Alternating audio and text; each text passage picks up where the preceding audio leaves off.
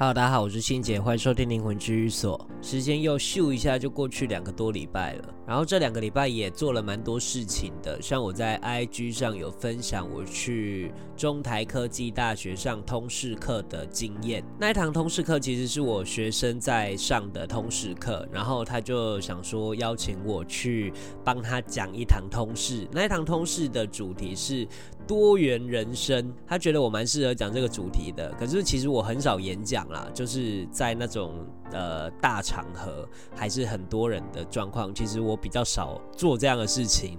然后每次在做这样的事情的时候，我都会很紧张。像年轻大学或者是以前工作的时候，你必须要一个人上台讲给大家听的时候，你还是内心会有一些澎湃，会有一些紧张感。可是其实我都是呃不太会表。现出来，而且我都是 freestyle，就是。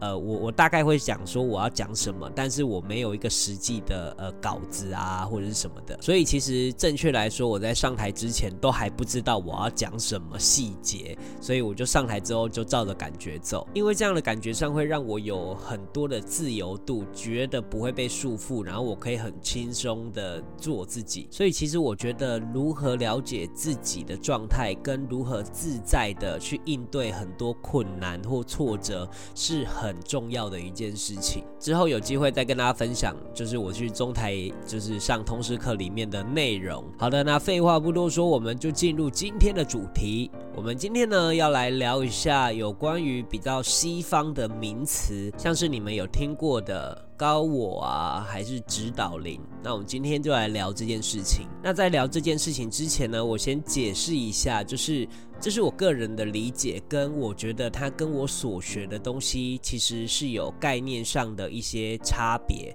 不过我觉得他在指的某一些事情，我应该是知道的，所以我也会站在一个比较中立的角色去分析我所了解的。但或许你可能会有你自己的理解，但不管大家有什么理解上的不同，我都是保持尊重。那高我这个词呢，在网络上其实有非常多的解释。我觉得会因为别人的经历不同，或者是你所学的东西不同，而而就会有理解不同的状态。那我就来说一下我看到比较好的解释。他说，高我是神吗？意识即是能量，高我是觉醒的意识，属于高度振动的频率。然后呢，它超越物质的法则。因此而超越时空，可以让我们在物质空间中以保有原有的自我意识，接收到同样来自个体的高我意识的讯号。它通常是以直觉、灵感啊、集体共识性、灵光乍现的方式出现。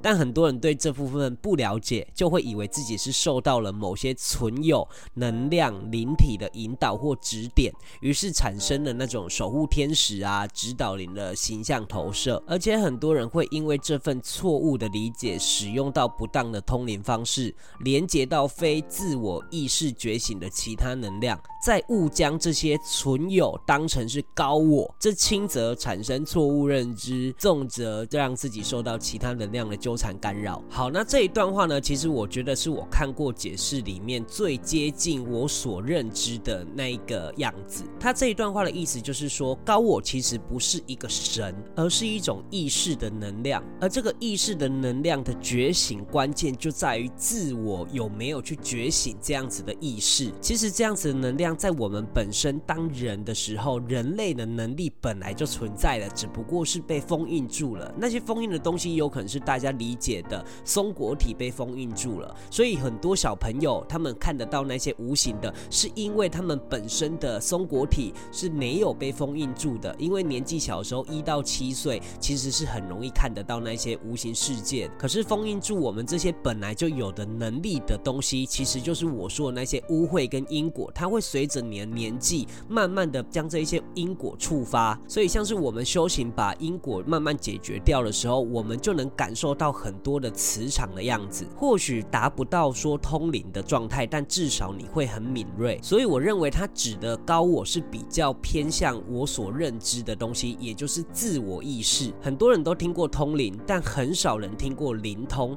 灵通就是自我连结的，就是用运用你的能力，你的能力本来就拥有可以了解过去或未来。所以其实呢，当你把自己修炼到一定程度的时候，你是可以静下心来去问问你自己的。那也就是我在有一集频道里面讲说，我们要当自己的神，因为我们本身就拥有这个能力，我们根本不需要去靠那些外灵。但这件事其实是有难度的，就是你在没有任何修炼的的情况下，你的身上充满着因果污秽的时候，如果有外灵进入你的身体，其实你也不晓得，所以你会误以为那是你的答案或者是你的声音，但实际上那有可能是外灵的声音。所以如果你要连接高我或者是开发高我的话，你就必须要去修炼，然后把自己身上的那些污秽因果慢慢的解决掉。你身上当你干净的这些能力，自然就会慢慢的开启跟恢复。但问题就来了，你开启这些东西是要做什么呢？是有什么作用吗？你自己是用什么心态去开启这一些东西的呢？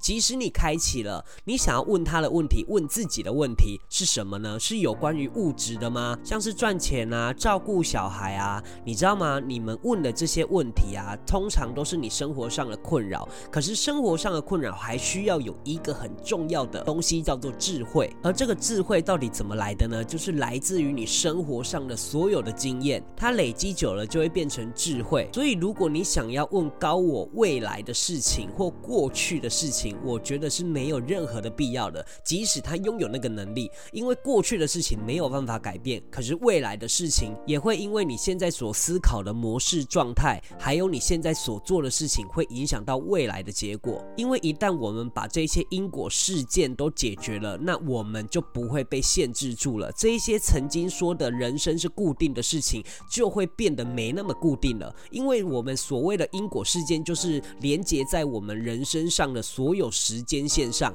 当这些因果事件都慢慢的消除之后，你的人生就会变得比较宽阔，没有什么太多固定的事情会遇到。所以未来就是不确定的。这件事情就会连接到你开启高我的用意到底是什么？是为了你的生活吗？为了你的物质吗？而我认为开启高我最重要的一个原因，就是你了解这个世界运作的规则。所以，我们灵魂最终的目的，就是为了脱离这个体制，这个轮回的体制。这是我认为开启高我还有觉醒自我意识最重要的一个意义。所以，当我了解这些事情的时候，我就不会拿这些东西来贩售，来当做是一种寻求物质的管道。当然，我觉得如果你只是传递知识啊，或者是去解答一些你的认知跟分析，我觉得是没有关系的啦。而且我也很明白，其实这一些人的出发点都是好的，就是我们想要去帮助别人。可是往往我们就会忘记说，我们在帮助的过程当中，我们其实也会得到非常多的负面的。即使你的心情上是感受到愉悦的，可是这些无形的东西是你看不到的东西，它累积久了就会形成一种伤害。这也是我觉得最可怕的一点。所以不管做什么事情，就是量力而为，尽可能的适当的去保护好自己。如何保护自己的规则要去寻找。当我们做好了万全的防护的时候，我们就可以聪明的去助人，因为我们就了解这个规则，所以我们就可以站在一个比较对的线上去分清楚这些责任的归属。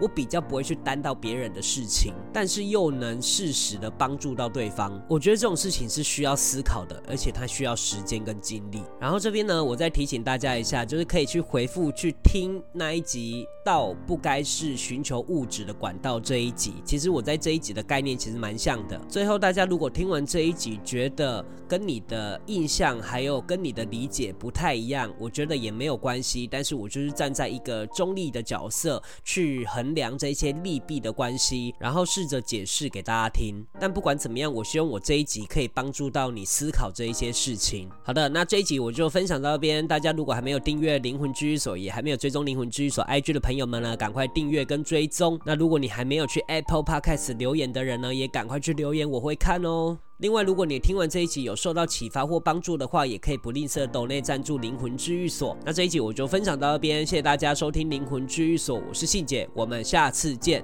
拜拜。